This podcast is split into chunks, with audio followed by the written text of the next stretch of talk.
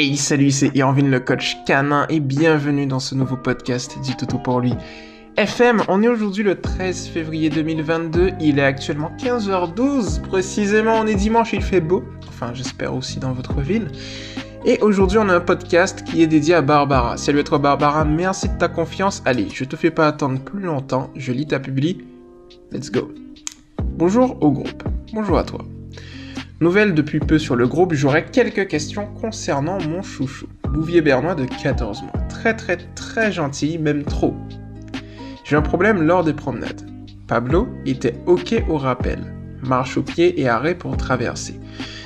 Eh bien, depuis une semaine, Pablo il tire, mais vraiment beaucoup, même avec le harnais. Il n'écoute plus au rappel à part quand il l'a décidé. Hmm. Ça devient, ça devient, pardon, vrai problème, car ma fille et moi n'arrivons plus à le tenir par moment, surtout quand il voit un autre chien. Et monsieur par moment s'arrête et s'assoit, ça peut être au milieu de la route ou en traversant, et pour le faire bouger, il faut de la force. J'en ai parlé à mon veto, il me dit que l'adolescence, c'est dû à l'adolescence, et que ça va passer. Je vais y arriver. Moi, je me demande s'il pas des femelles en chaleur, fini le gros pâté, avez-vous des conseils à me donner pour remédier à tout ça. Merci d'avance avec une magnifique photo de ton loulou. Merci à toi du coup Barbara pour ta publication. Alors, c'est une publication hyper intéressante. Toutes celles et ceux qui m'écoutent, posez-vous. J'espère que vous êtes prêts. Attachez votre ceinture. On y va. La première chose en fait, on est dans une démarche, si on veut, scientifique et positive, forcément. On va se baser sur la psychologie profonde de ton toutou et donc personnaliser. Ce que je vais te donner, c'est des conseils à fort potentiel de personnalisation comme vous le savez, si vous êtes habitué. Donc du coup, on va d'abord dans un premier temps détecter les causes, le pourquoi il fait ça, pour par la suite émettre une ou plusieurs hypothèses, et sur la base de ces hypothèses, eh bien on va générer des exercices pratiques afin de résoudre le problème. Tout ça de manière professionnelle, personnalisée, positive, bref, voilà, tout le monde est content, c'est la maison du content, vous avez compris. Alors, euh, quand je lis ta publication Barbara, je pense que... Donc il a 14 mois, euh, donc du coup, l'adolescence. Alors, la piste de ton veto, c'est que c'est dû à l'adolescence et que ça va passer. Reprenons le cycle de vie d'un toutou. De 0 à 14 jours, on est dans la période néonatale. Donc en fait, le chien vient de naître, il naît sourd et aveugle. Euh, de 14 à 21 jours, on est dans la période transitoire qui se traduit par l'éveil des sens, tant au niveau eh bien, euh, de la vision qu'au niveau des oreilles. Hein. Je trouve pas les mots technique que je veux, tant au niveau auditif que visuel. Voilà, Yorvin. Bon, j'ai trouvé les mots au final. Bon. Donc, du coup, voilà, ça se traduit par l'éveil des sens. Il commence à voir et entendre son environnement. Et ensuite, on rentre dans la période critique de socialisation et d'imprégnation qui dure de 21 jours jusqu'à 3 mois. Voilà. Et ensuite, on n'est pas encore dans l'adolescence, de 3 mois jusqu'à 6 mois, on est dans la période dite juvénile, qui est une sorte de période transitoire en fait entre celle de la socialisation et, euh, l'adolescence. Et maintenant, sur une base théorique, on a tendance à dire qu'entre 6 et 7 mois, euh, on est dans la période, on rentre dans la période de l'adolescence, qui se traduit par eh bien, euh, des règlements hormonaux, la puberté qui arrive, blablabla. Bon, voilà.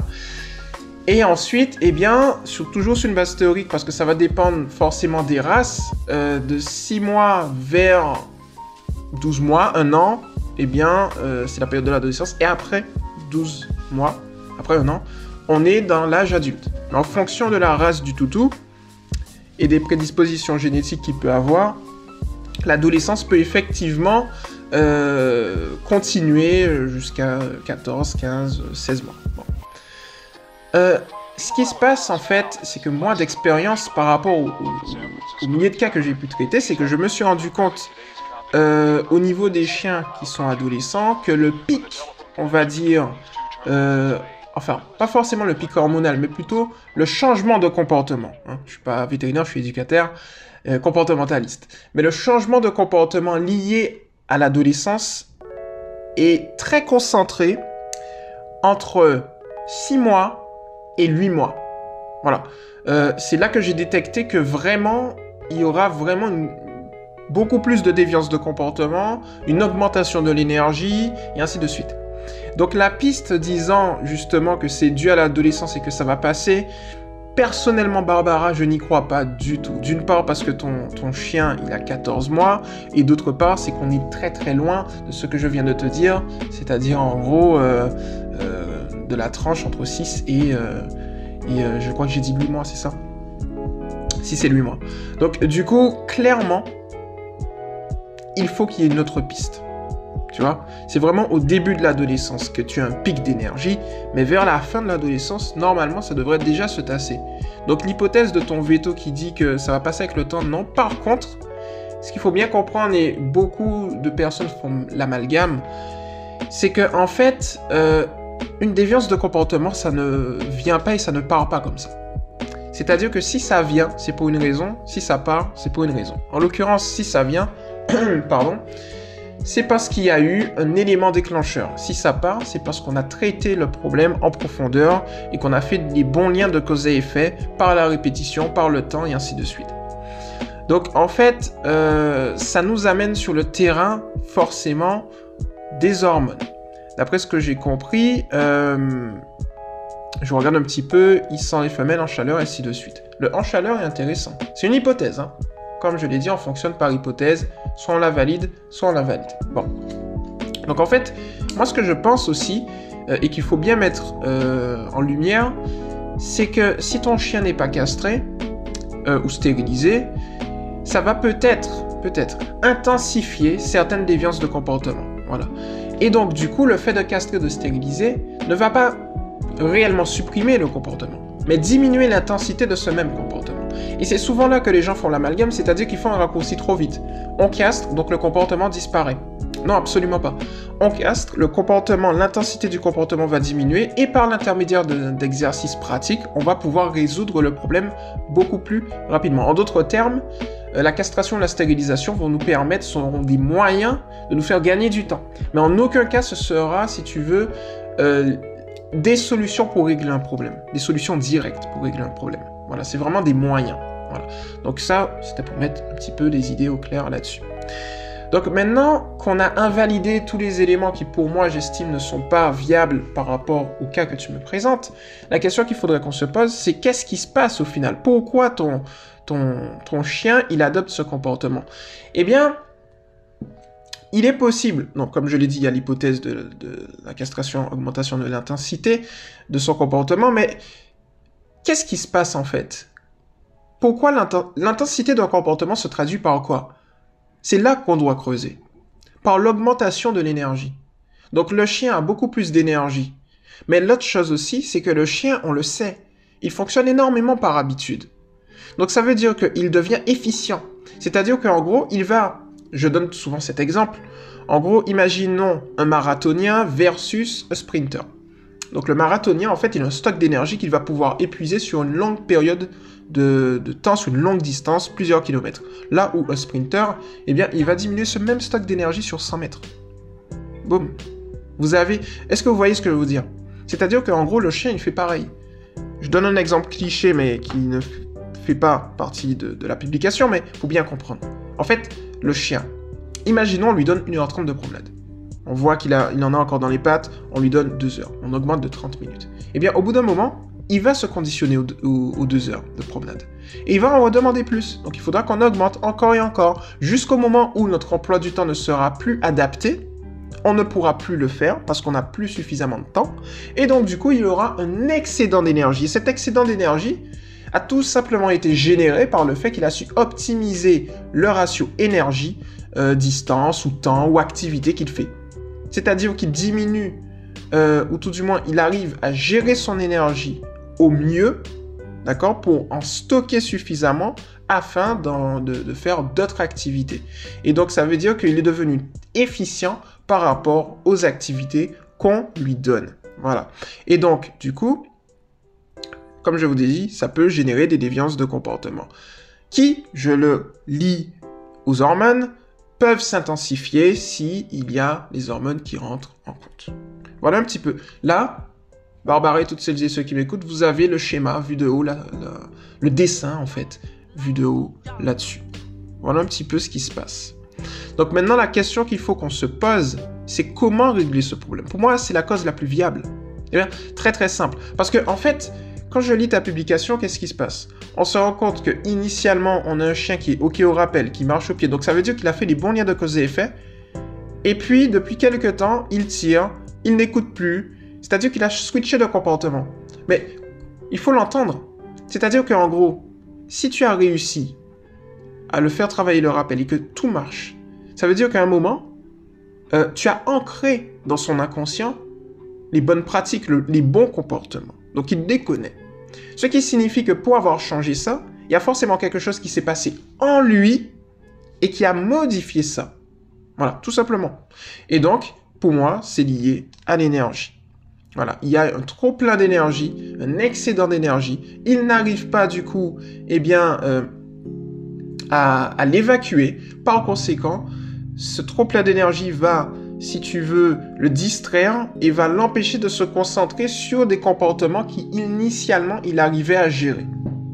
Voilà. Alors, maintenant, qu'est-ce qu'il faut faire? Très très simple. Il faut juste reprendre la maîtrise de l'énergie. Pour reprendre la maîtrise de l'énergie, tu peux le faire à deux niveaux. Tu dois le faire à deux niveaux. À la maison et à l'extérieur de la maison. Tu te souviens l'exemple que je t'ai donné au niveau du marathonien du sprinter? En lieu et place d'augmenter le temps des promenades, par exemple, tu peux augmenter l'intensité des promenades et non plus le temps.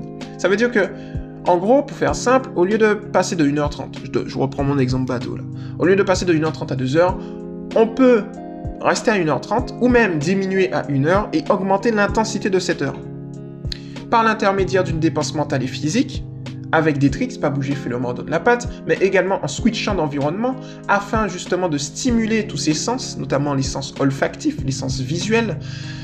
Il va pouvoir observer, analyser, voilà, renifler et ainsi de suite. Donc ça veut dire qu'il va s'enrichir mentalement et physiquement. Et ça, ça va le dépenser. Et comme on le sait, la dépense mentale est tout aussi efficace que la dépense physique. Donc ça, tu peux le faire à l'intérieur de la maison, tapis de fouille, tricks, donne la patte, fais le mort et ainsi de suite. C'est ça les tricks hein, en fait. Quand je parle de tricks, c'est... Voilà. Euh, tu vas avoir aussi les jeux intelligents, des éléments comme ça, les sortes de balles où tu peux mettre de la nourriture, il peut se dépenser avec, tu vois, donc c'est-à-dire qu'il joue avec la balle, mais en même temps il se restaure, donc tu peux user de ça. Tu peux opter, là je re-switch à l'extérieur de la maison pour des jeux intelligents, Canicross, CaniVTT. Euh, tu peux aller vers des activités qui, se, qui sont liées à la recherche utilitaire. Tu vois, tous ces éléments en fait vont être bénéfiques pour toi afin de pouvoir récupérer la maîtrise de son énergie de telle sorte à ce qu'il n'y ait plus d'excédent d'énergie et qu'il puisse ensuite se concentrer à nouveau. Ensuite, en parallèle, ce que tu vois, euh, ce que tu peux faire plutôt lorsque tu es à l'extérieur. Lorsque tu vois qu'il commence à s'exciter, qu'il commence à tirer, effectivement, ça va être beaucoup plus complexe en fait. L'idée, tu vois, c'est que lorsque un chien est beaucoup trop excité, il, atteint un certain seuil. C'est de la même manière que s'il a peur et qu'il adopte un comportement agressif, il atteint un seuil psychologique où il n'écoute plus rien. Donc ça veut dire que en gros, ça servira à rien de lui parler. Il faut juste attendre qu'il se calme de lui-même. Et pour ça, on se base sur le principe numéro 1 de l'éducation positive scientifique, qui est tout simplement qu'un chien recherche deux choses dans sa vie des récompenses et de l'attention, en sachant que ton attention est une récompense dans son processus éducatif ton, votre processus éducatif. Je peux aussi donner le principe numéro 2. Le but de l'éducation est d'adapter le comportement naturel et nécessaire du chien à la vie domestique. Ça veut dire que tout chez le chien est un comportement naturel et nécessaire. Donc, du coup, ce que tu fais en fait, c'est que tu l'observes. Effectivement, il faudra faire un petit peu attention parce qu'il va commencer à tirer euh, je vais te donner une deuxième technique, mais il faudra le faire dans un endroit sécurisé qui pourra être également intéressant. La première technique, c'est tout simplement de le laisser tirer dans le vent. Tu vas attendre qu'il se calme et dès qu'il est calme, tu vas opter pour ce que j'appelle la méthode Primac. En gros, pour faire simple, hein, tu attends qu'il se calme. Dès qu'il est calme, tu le félicites par la voix et dès que tu le félicites par la voix, eh bien, tu continues ta promenade. Tu lui donnes l'opportunité de continuer. Voilà, c'est ça la méthode Primac. On fait croire au chien que c'est lui qui nous éduque, nous. C'est-à-dire que même, tu peux même complexifier la chose. Tu vois qu'il est calme, tu lui demandes un assis. Dès qu'il est assis, tu continues la promenade. Ça peut être des éléments comme ça, tu vois. La deuxième technique que je te conseille, qui va être peut-être un peu plus simple, mais il faut le faire dans un environnement sécurisé, comme ça, s'il part, eh bien, tu sais que tu pourras le récupérer. Si tu vois qu'il commence à tirer, c'est simple, hein. Tu lâches la laisse, tu te barres de l'autre côté. Suis-moi, je te fuis, fuis-moi, je te suis. C'est la, la, plus belle technique, en fait. Et là, il va se dire, hmm, on se rappelle le principe numéro 1, eh bien, lorsque j'adopte ce type de comportement, je n'obtiens pas ce que je veux. C'est-à-dire, l'attention, ton attention à toi. Donc du coup, il va essayer de réfléchir et trouver un comportement qui serait apte à pouvoir euh, attirer ton attention. Et donc, là, tu fais ce que j'appelle un contrebalancement, c'est-à-dire que dès qu'il y a un comportement que toi, Barbara, tu apprécies et qu'il est en train de faire, eh bien, tu le félicites par la voix. Voilà. Comme ça, il sait que, ok, ce comportement-là, au top. Et de l'autre côté, tu ignores en fait. C'est très clairement ça. Et là, on l'a fait sans réprimande, en toute positivité et surtout dans le respect de son seuil de tolérance et en comprenant sa psychologie profonde, comment il fonctionne en fait ton chien. C'est exactement ça. Moi je pense que ça ce sera suffisant la gestion de l'énergie parce qu'on a, si tu veux, le rappel, la marche au pied et arrêt pour traverser, il n'écoute plus vis-à-vis de tout ça. Donc ça veut dire qu'au final, de mon point de vue, c'est pas un problème qui est lié forcément au à, à ces comportements spécifiques, mais il y a forcément un dénominateur commun à ces comportements. Tu vois Parce que si à la limite tu me disais il continue la marche au pied mais le rappel c'est pas top, à la limite j'aurais je t'aurais guidé vers des exercices pour optimiser le rappel. Mais il connaît le rappel. C'est qu'il y a quelque chose qui fait qu'il n'arrive plus à l'appliquer. Et c'est ce dénominateur commun qui est pour moi l'énergie qu'il faut traiter. Dès qu'on a traité ça, il n'y aura pas de souci. C'est pour ça que je t'ai donné au final des exercices qui sont euh, précis, personnalisés, à fort potentiel de personnalisation, mais qui impactent l'ensemble des comportements que tu viens de me présenter dans ta publication. Voilà un petit peu ce que je te propose dans ton podcast. Je relis un petit peu ta publication pour voir si j'ai rien oublié. Euh, parce que oui, si toutes celles et ceux qui m'écoutent, si vous êtes nouveau aussi sur le podcast ou même dans l'association Toto pour lui, faut savoir que je fais des podcasts style, entre guillemets, one shot. C'est-à-dire qu'en fait, je lis la publication, je viens de découvrir la publication, et là, boum, boum, boum, mon cerveau réfléchit et donne une solution précise et personnalisée. Ça fait deux ans que je fais ça, donc du coup, j'ai une certaine facilité, mais parfois, il est possible que j'oublie certaines choses, que je revienne sur certaines choses, mais en règle générale, euh, l'âme de mes conseils reste quand même solide et je donne quelque chose de bien personnalisé. Donc c'est pour ça que je relis de temps en temps euh, pour voir si j'ai rien oublié. Parce que voilà, c'est quasiment en live en fait. C'est comme si tu es en face de moi, tu me poses la question et moi je te dis quoi faire. Euh, c'est exactement ça. Et ça permet justement de voir si je maîtrise la chose et si oui ou non. Parce que l'objectif c'est la réalité, euh, la vérité plutôt. La réalité. La vérité, la recherche des bonnes informations. Tu verras si oui ou non je maîtrise.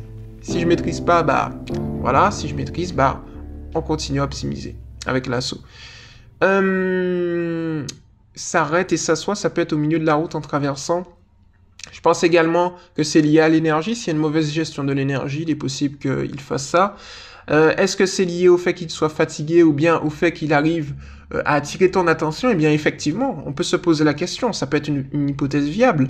C'est-à-dire que si il s'assoit au milieu de la route et il voit qu'il arrive à attirer ton attention, eh bien, écoute, voilà, donc l'exercice que je t'ai donné du suis-moi, je te suis, suis-moi, je te suis va être intéressante et par ce que j'appelle un effet de ricochet, c'est-à-dire qu'en gros, tu vas pas le laisser assis au milieu de la route alors qu'il y a des voitures, donc on va le faire dans une zone sécurisée. Et à force de pratique, quand il va voir que un certain type de comportement ne lui permet pas d'avoir ce qu'il veut, eh bien il va l'arrêter.